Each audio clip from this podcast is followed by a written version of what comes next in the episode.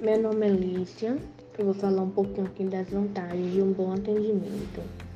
É, a primeira vantagem é a melhora né, do relacionamento com o paciente, pois quando os profissionais, né, no caso nós, né, que vamos atender, fazer um bom atendimento, passamos a ouvi-los, é possível conquistar sua confiança. As vantagens não param por aí.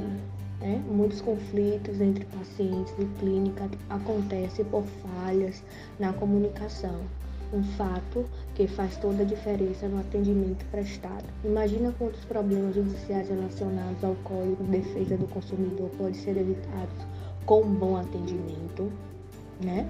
É, você também pode evitar problemas das redes sociais, Hoje em dia, quase todas as empresas né, têm um perfil na internet. Com isso, é, são expostos comentários positivos e também negativos quando oferece um atendimento, né? Quando você oferece um bom atendimento, diminui sim as chances de alguém, né, reclamar do seu trabalho, do seu atendimento.